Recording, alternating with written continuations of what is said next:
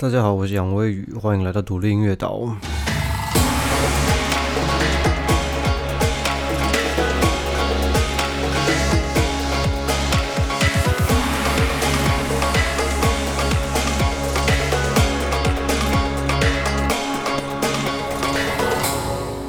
自从上礼拜第一个第一集 podcast 讲到说，希望这一季完结的时候，可以给大家看到一个明确的、呃理想的、健康的独立音乐生涯会是长什么样子。就讲完之后，我其实讲完发出去之后，就就是 莫名的让自己很有压力。我就觉得靠北，我讲讲了，好像真的要做到。其实要做到这件事情还蛮不容易的，但是我希望。至少我觉得这是，毕竟我是一个很懒惰的人，就是给我自己一个明确一点的目标也好。但是会有另外问题，就是呢，就是我我既然这样讲，我觉得想要赶快 做到这件事情，不然我就会觉得就是哎，what the fuck。所以好吧，那今天我就决定今天马上直接开始来跟大家，呃，叙述我心目中觉得。呃，比较合理、比较健康的独立音乐人的一个生生涯发展状况应该要是怎么样？然后希望到我会呃比较概略举举例，先概略叙述一个独立音乐人的生涯方向跟目标，呃，跟会发生跟遇到哪些事情。然后之后我觉得这是一个不错的方法。然后我在 Podcast 上，因为 Podcast 上面能讲的东西比较多嘛，因为只要动嘴巴就好了。然后剩下比较细节、比较低调的部分，我可能之后就用文章来辅助。我现在想一想，觉得这个方法好像很不赖，所以我们就来这么干吧。然后，呃，今年是二零二零年了，所以其实从华语流行音乐产业开始发展到现在，今年差不多要满一百年了。嗯，所谓的一百周年。呃，大概，所以如果你去 Google 的话，你大概也可以看得看到，他会告诉你说，这个呃，华语流大概在一九二零年代开始出现这样。那我们身为台湾人，对于华流绝对超级不陌生的，就是除了就是除非你就是年纪很轻啦，那像我这个年纪的人，至少也曾经见证过那个华语流行音乐的在台湾的黄金年代啊。然后关于这个音乐产业，大家很多传说跟诶都市传说，大家也不陌生啊。然后觉得这个产业就很多政治啊、黑道啊、各种黑金啊，什么各种传说。然后有很多俗语啊，大家也都听说过，什么家有艺人，全家废人啊，对不对？这种事情他也告诉你，你就让你知道，就音乐产业有多黑，有多暴力，这样。那直到今天呢，真的要满一世纪了。那音乐在每一代人心中都是一个就是无法抹去的记忆嘛。我相信每个人、每个人、每一个时代都有一首属于他们的歌在他们的心里面了。但是如此重要的产业，一直到今天二零二零年的二十一世纪了，依旧盖着一块很大很黑的布。就我之前讲，常常在讲这件事情嘛。那艺人是怎么成功的？没有人知道啊。音乐是怎么卖的？也没有人知道。除了这就是一百年过去了，除了就是一些人会给你一些建议之外，他们最多也就只能给你建议而已，因为他们也还是他，因为他们自己也不知道，就是他们自己不知道这个产业到底是怎么一回事嘛。那那成为一个全职独立音乐人，也不一定要独立，就算不独立也行。怎么样成为一个全职音乐人的这个职涯之路，到目前为止，真的就是。还是没有人知道，就跟现在冬天在英国冬天的这个浓雾一样，你走在路上啊，有人伸出一只手抓你，你只能期待他抓你的是贵人，而不是而不是贱人 或是怪人。好吧，那如果。我们举其他的呃产业例子来说好了。假设有一个孩子呢，他想要他想要成为技师或者是律师，就是医生或者法官等等这种职业，就是在这个时代，现在二零二零年，我们已经这个人类文明已经进展到一个程度，都市化跟现代化已经到一个程度了，所以主要就是。重要的工作，除非你是一个新新发生的一个新的职业，但是通常新发生的职业，在这个时代也是在咨询职业，很快就可以铺出一条很明确的路，让你告诉你说你有哪些能力是要学习的，你需要哪些认证，你要通过什么考试，你要花多少时间，什么微博，但是。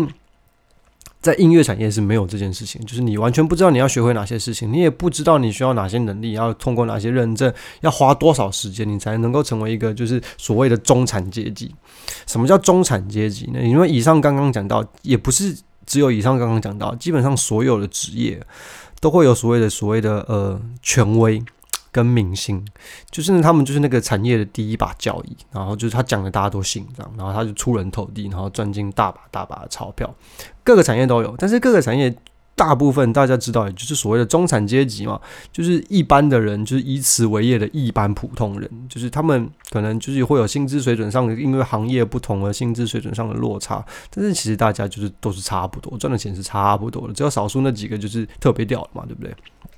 但在音乐产业中也不是啊，就是音乐产业中，你只有在 top 之中，你是要办法活下来。除了顶尖的权威以外呢，以下全部都死光光。一直到最近这几年，这个独立音乐大师兴起，才出现了所谓的中产阶级。他们也从来没有告诉你说，你能够呃需要哪些能力啊，你需要哪些技能啊，或者是你要花多少时间啊，你要做好哪些事情，你才有办法成为一个中产阶级的独立音乐人，甚至不用中产阶级，也不用是独立的，反正就是音乐人。他们只会告诉你说要会做人。对我来说，会做人就是一块这个所谓裙带关系的遮羞布，就证明你需要靠裙带关系来达成你事业上的各种成就，所以你才会把会做人当做说呃一家一项职业必须要有的能力，叫做会做人，就叫做你要巩固裙带关系。对我来说，说实在的。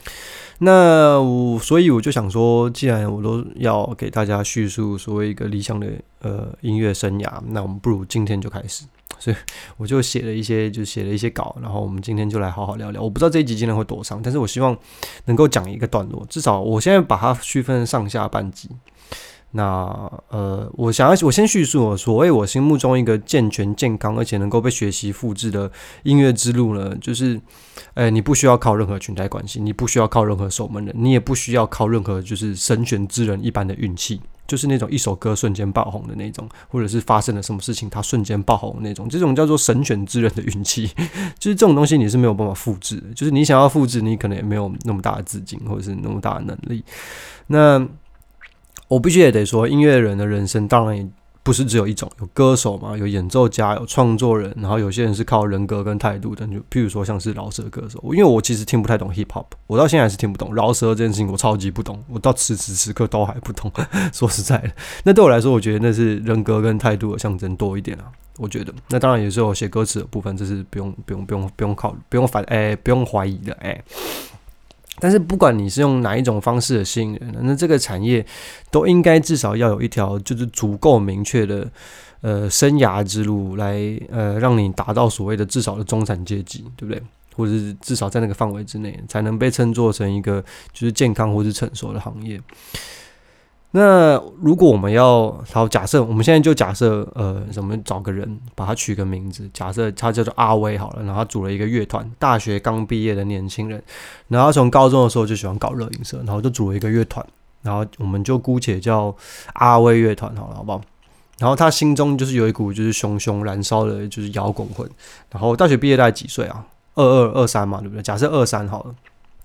然后他就是那种立志要成为摇滚歌手的人，然后他什么苦干死干的什么事情他都愿意干，就是只要不出卖人格，哎，不践踏尊严，不违背法律，然后还有什么哦，不违背善良风俗，哎，我哎，这个不一定。身为一个摇滚歌手，其实还蛮容易违背善良风俗的，好吧？那就不出卖人格，不践踏尊严，不违背法律啊。其他为了音乐，他什么都愿意付出。然后他就跟就是一般就是在台湾喜欢爱音乐，就跟我小时候没什么两样。然 后唯一他开外挂的地方，这个人必须要有一个外挂点，这个故事才把它继续下去嘛。他唯一开外挂的地方，就是他理解就是新时代的独立音乐人群众经营的方式。这是什么意思呢？就是他理解如何利用现在这个世界上有的工具，去和他的呃支持者进行呃感情的建立。关系的建议建建建立，然后经营他们之间的呃感情跟关系。好，所以呢，于是呢，阿威跟这个阿威乐团，他们几个人就一路打拼至今的这些这几个乐团的伙伴呢，开启他们的新的这个摇滚人生。好了，那除了他开挂的这个部分，就是他懂得如何利用工具和他的群众呃经营关系之外呢，他就和一般的所有人一样，好吧，这样才可以就是讲出一个这个大家比较能有感受的故事。所以就跟大家开始一样，一开始大家刚毕业也是要找工作养活自己嘛，所以他们都各自阿威乐团的各个团员，大家各自去找工作，然后一一边就是维持他们的生活基本开销，然后一边去投资他们的音乐事业，不管是买器材啊、租练团室啊、买乐器呀，或者是进修啊、学习怎么做音乐啊，或者是花钱去录音室做音乐制作等等，这些都是要花钱的。主乐团基本上就是要一直花钱。但是绝大部分人没有想到的是，其实花最多钱的叫做广告行销。这整基本上一唱片公司做一张专辑，它可能百分之不到百分之五十的钱是真的跟音乐有关，那剩下都是在靠打广告。说实在的，那当然独立乐团不需要像唱片公司这样，因为也没那么多钱这样干。呃，反正，诶，我觉得其实我必须要讲一件事情，就是我我不知道。诶，是不是到现在大家对于这个观念比较少？因为我后来发现，诶，很多主乐团的没有这个观念，就是我觉得，诶，让乐团能够长久经营下去的，呃，一个很重要的点就是。大家每每个月要丢钱出来，这听起来很势利，但是这很实际。我觉得，呃，大家如果每个月就是大家可能可能投个几千块，一每个人丢个一两千块出来，然后养这个乐团，因为乐团其实很多东西是要花钱的。只要大家愿意花钱出来干这件事情，就基本上代表大家是想要认真搞这件事情。如果就是他每个月花钱出来组乐团，他们不愿意的话，其实我通我基本上我都觉得这种团就是不会不会持续多久了，好吧？这是题外话。OK，所以阿威乐团呢，他们就跟一般大部分人就是啊，认真想要做音乐的，哎，认真想要做音乐的乐团一样，就是白天上班，然后晚上做音乐，然后每个月存钱投入的乐团资金，一直到他们的音乐能够替他们赚钱的那一天哦。好，就和大家一样呢，他们也是希望能够所有乐团跟主乐团的人基本上都是啊，到最后都是希望能够有一张自己的作品。也就是一张专辑嘛，讲到底其实都是。那呃，好在呢，这个阿威呢参加过二零一八年有一个呃英国回来制作人开一个讲座，叫《独立音乐的电商时代》，就是好了，就是我了。其实在我之前就有讲过，就是呃，在你乐团发行初期的时候，你花很多钱去找一个很厉害的制作人，或者是你很花很多钱找一个呃很厉害的 engineer，是完全没有任何意义的。因为我那时候有讲过，在在听众的世界里，尤其是当他没有听过你的时候，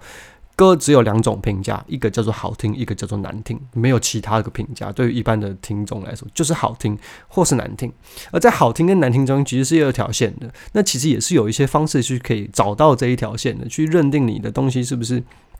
诶，符合这个所谓的声响听觉品质的。而在最开始的独立音乐，我觉得操作，你想要活下去的话，你基本上花再多钱去制作都没有不会有太大意义。你只要确保你制作出来的东西是在这条线之上，越靠近这条线越好，因为省钱啊。我不得不说，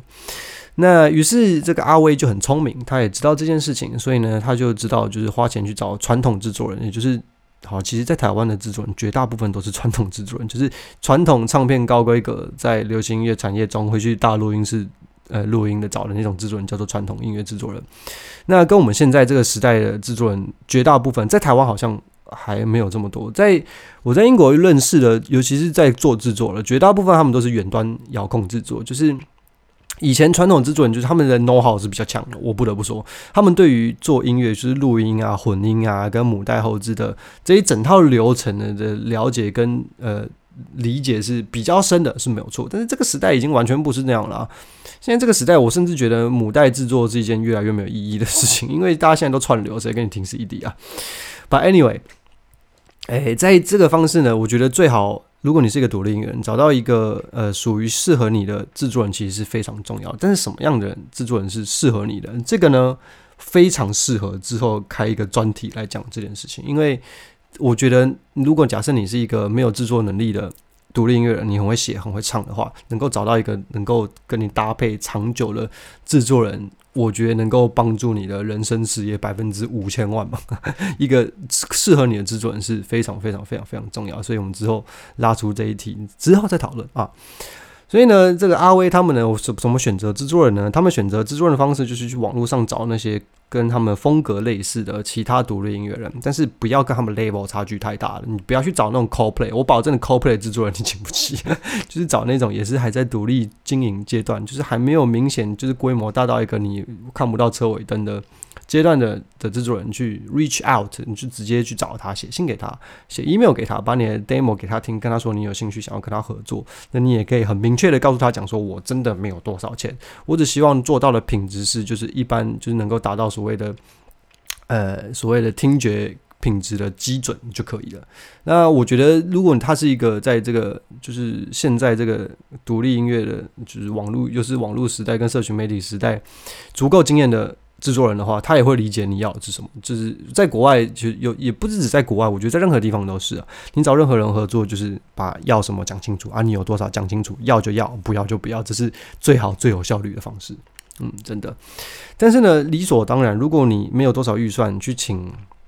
哎，制作人帮你搞定所有事情的话，就代表很多事情是你必须要，你跟你的伙伴们是要靠自己完成的。也就是说，你们必须要自己动手，而且可能要花更多更多的时间。但是，这其实反而对于一个新的独立音乐人来说是一件好事，我觉得，因为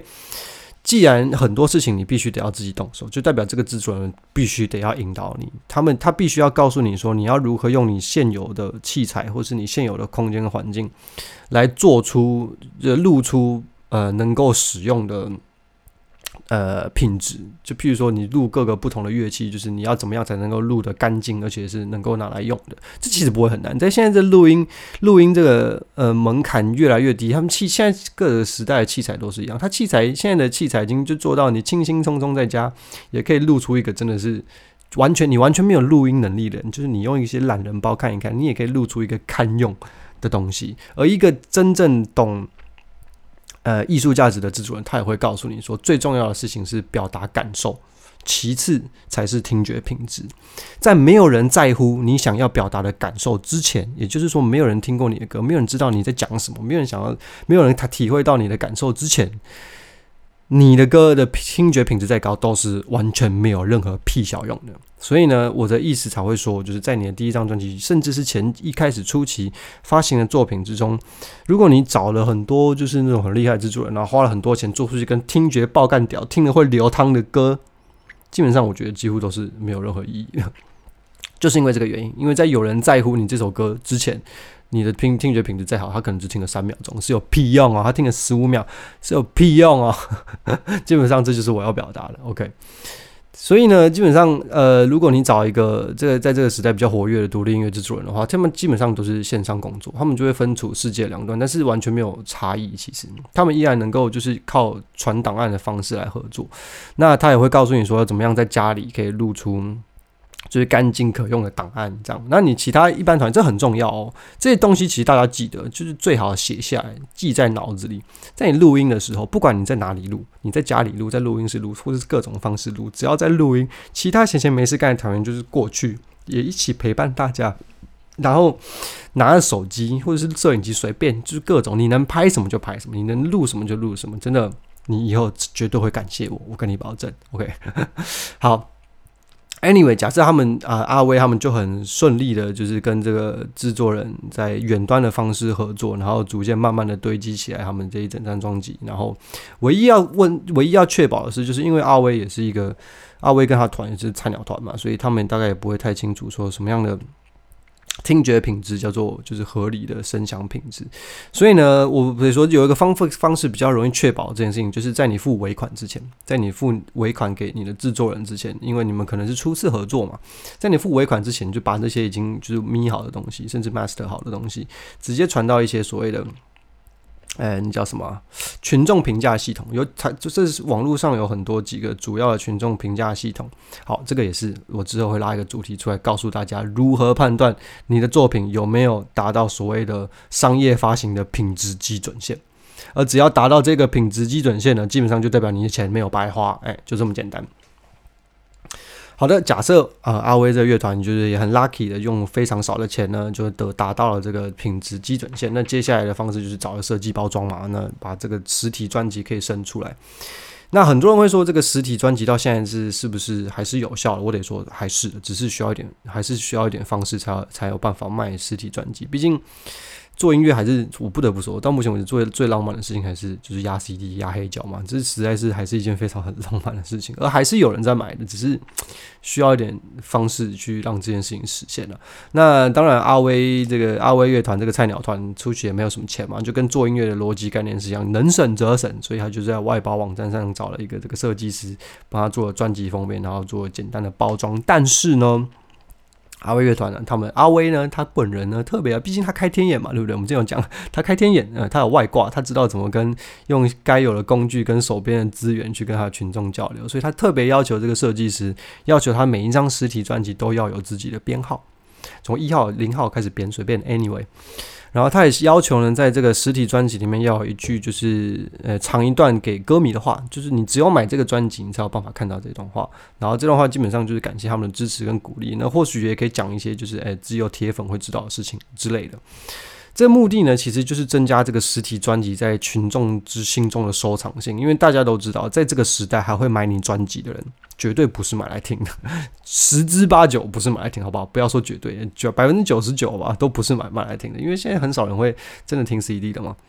那你的目光在你制作这张专辑的时候，你就要想我要怎么样让这个专辑在群众是对会买的人的心中的收藏性会增加，而不是就是能够拿去爆奖。对我来说，对我来说就是你要花很多钱申请一个，就是你的群众看了就是觉得啊很酷，但是没有什么感受的专辑，其实是一件还蛮自私的事情。我不得不说，就是你要想，就是你的作品基本上就是做给那些你支持支持你的人，还有你自己。那如果你为了其他目的，对我来说都不是那么的太 appropriate 恰当，哎，对，都不是那么的恰当啊，我觉得。但是当然各有各的选择。好了，假设到目前为止这一步到现在为止呢，阿威乐团非常幸运的十首歌的专辑作品完成了，那实体专辑也压出来了，该要开始让人家听到他们的作品了嘛？好吧，这才是最困难的部分，这才是。嗯，重点才要开始。那这也是这个独立音乐岛到现在就是隔了一年还有人听的原因了。我们现在开始讲重点啦，怎么让你的歌让人听到啊？现在这个二零二零年刚好是一个肺炎病毒席卷的全世界。我告诉你，这是个电商大爆炸时代。真的，你如果纯粹靠传统演出在火的艺人，我跟你说，你真死的超惨。现在欧美现在此时此刻就是真的，我觉得今年这个产业会重击。重击这个，重击这个欧美音乐产业，就是蛮蛮惨的悲剧。因为这个实在是让大家没有什么太大的选择。因为你如果不是靠我刚我讲的这种，哎，靠电商的方式经营你的群众的话，在线上的方式经营你的群众的话，你靠实体演出，你现在就什么都演出都卡了，又封城了，你到底要靠怎么活？我说真的，我也不知道。而且我跟你讲，很多做音乐人都没有在缴税，你没有在缴税，你政府补助跟救济金也没你的份。我跟你讲，很多我认识超多都超惨的，只是。哎，想起来是可怜呐，好吧。但是就算阿威乐团，就是就算台湾台湾，呃，就算没有肺炎这件事情好了，台湾也完全没有肺炎这件事情，这世界没有肺炎这件事情，这个阿威乐团是刚出来的菜鸟乐团，谁会帮你接表演呢？就是谁说神通广大，莫名其妙帮你接表演，所以基本上他们接不到表演是非常非常正常的事情。而且呢，重点是他们也不想要把这些就是辛辛苦苦的作品呢，就是上传到一些一毛钱都不会分给你的平台啊，然后叫你去免费表演，或者只给你车马费啊等等唧唧歪歪的各种莫名其妙的事情。而且重点是这件事情不是不能做，是做了你没有办法计算说你到底累积了多少群众效益。所以，除非你可以。你知道，你每一场表演，就是假设你去免费表演，或是你只拿车马费去表演，你有办法计算出你到底得到了多少群众累积的效益的话，可以去。如果不行的话，哎，不去，就这么简单。好吧，于是阿威呢，该他们这个阿威乐团该要怎么接触到他们的群众呢？最好的方法当然就是用社群媒体。这个社群媒体只超越国界啊，连病毒都没有办法攻击社群媒体啊，对不对？我是说肺炎病毒啊。所以呢，阿威这个乐团呢，他们就找了一个这个爱喜欢搞摄影的朋友，在家里的顶楼把乐器摆一摆啊，或者是你说什么任何空间都摆一摆，然后用一镜到底的方式拍了就是不首不同首歌的影片。那为什么要一镜到底呢？之后哎，我们再来讲这个第一部影片要怎么样拍，怎么样做，用什么样的方式呢？能够在社群媒体上得到最好最便宜的这个触及效果。好不好？那这也是另外一件事情，好吧？假设他们就拍了这个一镜到底的影片，然后他们就用 Facebook 后台要向全世界投放，那怎么投放呢？啊，当然这又是另外一件事情了。Anyway，他们尝试了几个不同的标题，然后几个不同的影片，然后几个不同的所谓的 targeting，就是广告受众。然后慢慢的剔除，啊，还要剔除一些就是呃，就是点击农场风险较高的地区啊、国家，然后保留那些串流收益较高的地区啊等等诸如此类的事情，然后慢慢的修正他们在后台所下的广告，这是一个过程，这不是一步到位的事情，他会慢慢修正，朝这个方向慢慢修正，到最后他就会找出一个广告是在他所有实验品之中最屌最屌的那个，这个广告就是触及率之高，然后成本之低，这样。这就是你要最后靠这个广告让你打遍天下，接触到所有会可你可能会爱你的人，就是靠一个广告到最后。其实然后到最后靠这个广告呢，你就可以利用，就是最后它可能就是一部影片，然后这影片搭配的可能一行字一个标题，就是这个标题跟这个影片，反正就是怎么就是搭啊？怎么知道它搭了？实验就是实验。那当然有一些比较呃有经验的人会告诉你一些怎么样的方式能够快最快速的得到你你要的答案，就是知道怎么样的搭配，你怎么最快速的实验出就是最屌的这个影片，基本上。然后呢，到最后你有这个影片之后呢，你就可以慢慢利用所谓的演算法跟大数据嘛。还有人家也说，Facebook 后台可能会窃听他用户之间的日常对话等等的，然后给你一个非常精准的广告。我不得不说，听到这里的话，我心里想的就是靠北这么好的广告，我怎么可以不用？我不知道这是不是真的啦，但是我觉得多少可能 maybe 会有，I don't know。但是把 anyway，这基本上这故事也告诉你说，这 Facebook 后台的广告到他妈到底有多强？你不用真的是对不起自己。OK。所以呢，他们就用这个方式慢慢找到那一群在演算法跟 Facebook 后台算出了一大群人，这一群人是最有可能，这全世界之中最有可能会喜欢二位乐团的歌的这种风格的那一群人，这是第一个最重要的目标，找到这一群人。找到这群人之后呢，他们就可以开始设定他们的专辑的发行的时间啊，然后，呃，阿威乐团他们这个选择的方式呢，是每个月在他的。就是串流媒体、串流平台跟社群媒体发一首新歌，但是不把所有歌发完。假设他一张专辑十首歌好了。他们大概可能就只发个八首歌或者七首歌，在呃八首歌或九首歌或几首歌之类的，在他们的社群媒体跟这个串流平台上，然后就是下广告嘛。那他们到到最后，之前刚有讲到，他们会有一个就是最猛、最猛、最便宜的广告。基本上第一波就是靠那个广告一步打先打天下。然后看过第一部影片的人呢，看了假设他看了超过百分之五十，这样这个超过百分之五十人看后面这些其他拍的影片，那继续有留下来的人呢，接下来才要。有一个重点，就是阿威必须要提供一个方式呢，能够直接跟这些人联络。因为为什么需要一个方式能够跟直接这些人，就是经过两层筛选的人。第一个是呃看过他第一部影片，假设超过一半的人看过第一部影片，超过一半的人，他会看到后面其他好几部影片。就是就是，譬如说，他可能会轮流看到不同的影片，maybe 任何一个影片。那看看过这两部影片，百分之五十就代表他真的是对你够有兴趣了吧？要不然，大家看到不喜欢的歌，根本不会就是真的看一半之类的。那。他们知道这些人之后，代表这些人是更有可能就是对阿威乐团的歌是有兴趣的，所以他必须要找到一个方式能够直接跟他们联系。原因是因为呢，其实是一个保险措施。第一个是因为这些人都是你花钱买广告让他们看到的，你必须要花钱，就是才有办法才有办法知道，就是哎才有办法接触到他们，才有办法跟他们讲话。而你直接收集到他们直接联络的方式的时候，之后你就省下了就是花广告在他们身上的钱。那再另外一件事情，它是个买个保险。因为你假设你所有群众经营都在 Facebook 上面，啊哪天 Facebook 倒了，你不就哭？你所有群众都在 Instagram 上面，啊 Instagram 倒了，你就不就哭？所以你找总是要找到一个找他跟他联络的方式。假设我们现在就呃假设是 email 好了，那要怎么样收集到呃这些会喜欢你人的 email 呢？那阿威乐团，哎，阿威这个这个开天眼的孩子呢，他就拍了一个影片，就很简单，你就拿个手机自拍讲话就可以了。他拍在影片面前呢，就是他开始告诉他们，就是，哎，实体专辑号发行的日期啊，然后告诉他们，他们呃，这个实体专辑每一张都是独一无二的啊，告诉他们这个专辑里面有有一段话是只给这些会爱他的群众的等等的。那他也会告诉他们讲说，呃，就是。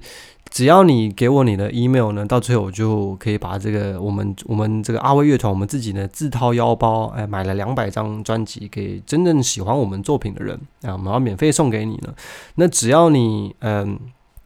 到最后，呃，只要你在这段时间呢，就是愿意订阅就是阿威乐团的这个电子邮件呢，那么每天就会送给你一首就尚未还没有发行的一首专辑的新歌呢，告诉你一些幕后制作过程啊，或一些故事啊，幕后记录等等啊。这时候你那时候朋友，呃，你的团员没录音的时候随便拍的那些影片，就是非常非常重要的东西了。然后你只要参与完这段过程呢，我们在最后就会把实体专辑免费送给你，只要你愿意支付就是基本的运费，就是跟基本的手续费等等的。那这其实是一个有点 tricky 的一件事情。那它这其实是一个 strategy 啊，就是一个策略。呃，因为你知道现在的人呢，习惯一张专辑卖四百块、五百块，因为这是一个大家心目中的一个。标标准专辑的价格嘛，但其实大家其实你如果随便 Google 一下就知道，你其实花个三万块，你就可以刷五百张标准 DG Pack 的 CD，压五百张，所以你一张就是真的，你压到底，成本认真你要压低的话，你一张大概不到六十块钱，所以非常有机会，他人家付的这个所谓的运费跟手续费，基本上就 cover 掉你所有的成本了。基本上，那你就等于免费收集了非常多的嗯，能够和你群众联系的方式。那当然，这其中还有很多呃小细节呢，之后再说。那另外一个就比较电商，比较这个就很伤人伤人手段，然后在最后 check out 的的时候，假设你因为你每天寄 email 给他，你到最后到最后最后一天嘛，你讲好要送人家免费的专辑，但是人家还是要付运费，你总是要给人家一个付费的方式嘛，maybe 是信用卡转账或者之类的。但是在这个付款页面之中，这个阿威呢，由于他开天眼呢，所以呢，他就会提供他的这些群众一个就是一步加价购的这个概念选项，就一次性的加价购，就是你现在买呢，假设他假设他卖他团员设计的团梯好了，anyway。在这个时候呢，就是因为你是刚体验完我们这个专辑的过程嘛，那你也现在也是一次性的也拿到这个免费的实体专辑，所以你只有在这个时候呢，可以在这个机会呢，用五十趴半价的价格买到我们这个团员自己设计的团体，而且你不需要付运费哦，因为你运费之前你已经付掉了，因为你需要这张专辑嘛，对不对？基本上它就是让呃想让让消费者心中对于这整件事情的这个。嗯，就就至少想办法让他们觉得，就是反正我都付运费了，不买白不买，这有一点电商手段了。但是，哎，如果你想赚钱的话，这就是多少必须得要烦恼的一点点事情啊。那至此呢，此时此刻到现在，呃，这个阶段呢，第一张专辑就这样。基本上这个系统建制就搞一个段落了。其实，那最屌的是，其实这个系统跟一家平常传统唱片发行不一样的方式，就是这个系统它可以一直放着，你就让它一直摆着，它只要没有再让你亏钱，或者是甚至亏钱好了，它只要让你有效的能够达到你想要的目的，它就可以一直跑。因为在社群网站跟网络的数位的这个时代呢，就是只要那个人没有听过你的歌，他就是你的潜在群群众，因为你的 targeting 是非常准的嘛，就是你。瞄准的是那一群就是最有机会喜欢你的人，而这一群人中，只要他还没有听过你的歌，他就是你的潜在潜在群众。然后一直到这个阶段了，假设这个情况，呃，这个专辑的发行跟系统幕后系统都已经建制好了，到此时此刻，故事发展到这个阶段哦，其实阿威跟他的团员们还是每天都要白天上班啊，然后每天还是晚上搞音乐这样。而且，呃，我不得不说了，就我目前的观察而言，依照这种方式发行的，大概有。百分之三十到百分之四十，呃，就是的阿威，就是阿威乐团，这这个百分之三十的阿威呢，能够靠第一张专辑跟这个非常简单的一些周边商品，就能够达到广告跟广告跟它的收收益的之间达到一个就是收支平衡啊，甚至就是可以靠这件事情获利。但是百分之七十是没有办法的。但是呢，尽管这百分之七十是达不到这个收支平衡的，它最大的目的其实就是持续。累积他的群众清单嘛，跟他们群众联系的方式，那这些都是会让他下一次的宣传成本更低更低，因为下一次你需要接触这些人的时候，你就是一毛钱都不用花。然后第二次你非常有非常高的几率，你的第二张就会开始获利。而最屌的是呢，最重要的是在这个过程到此时此刻这一步，这阿乐卫阿威乐团的这一场演出都不需要，所以他不需要担心就是会被别人封杀什么的，甚至就是讨人厌什么的。那会有人问说，假设我不是摇滚歌手，那怎么办？OK，请你倒带到最开始，请你把这个主乐团的摇滚，呃，主找摇滚乐团的阿威，把它换成，诶，做电子的阿瑞，或者是弹钢琴的阿潘之类的，或者是吹直笛的阿衍。Anyway，反正。在这个阶段呢，在前期这个阶段，你做什么？你做你做什么样类型的音乐，或是你什么样类型的音乐人是完全没有差的。你的概念流程是基本上是一模一样的，就是你用最低的成本，你找到最低成本的方式去接触那些可追踪的群众，然后第二步追踪这些热度高的群众，然后提供他。呃，提让他提供联络方式给你，你需要提供个诱因让他给你联络方式。那再来第三步就是你要持续的跟他维持跟这些订阅者维持良好的关系，然后第四步才是发行你的作品，然后测试你跟这些群众的关系是不是好到他们愿意花钱支持你，然后同时回收你之前所付出的广告。那在这整个系统到目前为止呢，唯一一个拿不准的先天条件，就只有你的作品是不是有呃足够独特而且足够强烈的感受。那这个点我真的是没有办法。你你除了听觉品质基准线这件事情，你可以靠群众评价系统来达成之外，这个真的是太主观了。艺术这件事情到最后，对不起，我还是得说，这还是艺术。到最后，你的作品是不是拥有足够强烈的感受或是风格？还是很重要的。那如果没有的话，嗯，我觉得这个路也是没有这么容易的走了。那这个故事现在听起来，很多人会觉得是天方夜谭，觉得我在开玩笑。但是我跟你说，真的是我天天都在看的事情。我每天都看到非常多人都在做类似的事情，只是每个人有自己的手法跟有自己的创意嘛。但是每个环节跟该要达到的事情都是非常准确的。这几个重要的点就是好精准投放广告。累积群众的拼单，然后维持订阅者的热度，然后再发行商品回收成本。大家在做的事情都是这些，那只是怎么样做到这些事情而已。所以我刚刚也讲了嘛，在今年这个肺炎疫情造成这个欧美世界，说真的，真的是音乐活动完全瘫痪，真的是瘫痪。那如果你是那些在社群媒体群众累积已经有经验的音乐人的话，你在这一波真的是。一路扶摇直上，冲破云霄 啊！如果你是那种传统操作方式，就是靠表演或者是靠传统方式在累积群众的人的话，我真的是，你除了领政府救济金，我实在是想不到你有什么可以就是靠音乐活下去的方法。在这个时代，台湾算是 lucky，台湾还没有就是疯的都疯光光。现在我在伦敦，真的是你，你如果是靠表演在生存，你真的是，你真的是马上是马上整去乞讨，真的。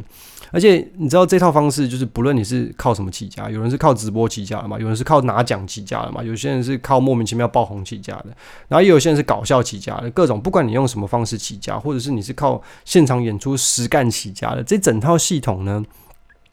都能够让你就是群众累积更有效率，而且更容易追踪他们，而且也增加你一个能够稳定获益的来源啊。那阿威的例子就是，当然也只是其中一个，所以让这个效果其中也是百百种。然后在一次又一次的发行之中呢，阿威他也会就是渐渐的了解他的群众会喜欢什么样的内容啊，喜欢什么样的互动方式啊，然后喜欢哪些商品啊，有什么样特殊的品味或者是生活习惯等等的。所以呢，在这过程中，阿威就可以逐渐建立起一个以他为正中心的社群。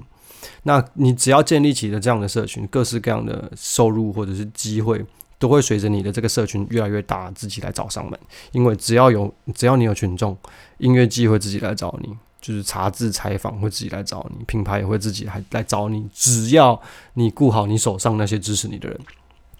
那阿威跟他的伙伴们，就是到目前为止，就只需要你就持续不停的白天上班，晚上做音乐，然后持续经营他的群众，持续经营他的社群，持续跟他们互动，然后持续发行新的作品，一直到有一天他的作品一定可以养活他们。但是这段过程当然非常稀罕，是非常非常稀罕。但是只要达到你这一步，你的作品开始真的替你赚钱的时候，恭喜你，你就成为这个产业中的中产阶级。可能日子没有过太爽，但是 you make it，对我来说，你已经成功了。对我来说，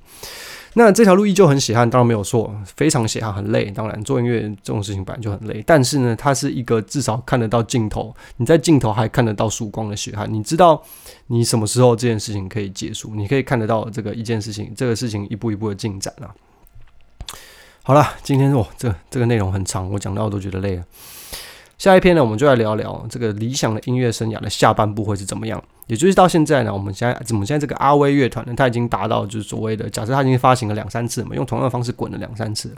然后呢，他的群众累积已经到一个程度了，就是他可以靠他不用，他已经不需要再去上班，他团员都不需要再去上班，就是靠这些群众就可以达到一个就是基本的就是生活开销。那接下来就靠就要朝另外一个方式发展迈进啦。那下半部我们讲就是。诶，听起来会比较没有这么的，怎么说？没有这么 nerdy，就没有这么理论，没有这么的无聊，没有这么逻辑。下一步，下一下半部会比较有趣一点，就是所谓的主流靠发了发展期，就是靠会靠主流。毕竟靠北，我现在讲下去又要讲，又要讲讲讲一堆。好了，下不下下礼拜再讲，这个时间太长了，我们下礼拜再讲，好不好？好，我们就先这样喽。我们下礼拜再聊聊所谓阿威乐团的这个精彩人生音乐的。下半部，那我们看他们怎么会继续发展下去。OK，那就先这样。我是杨伟宇，See you next time. Love you.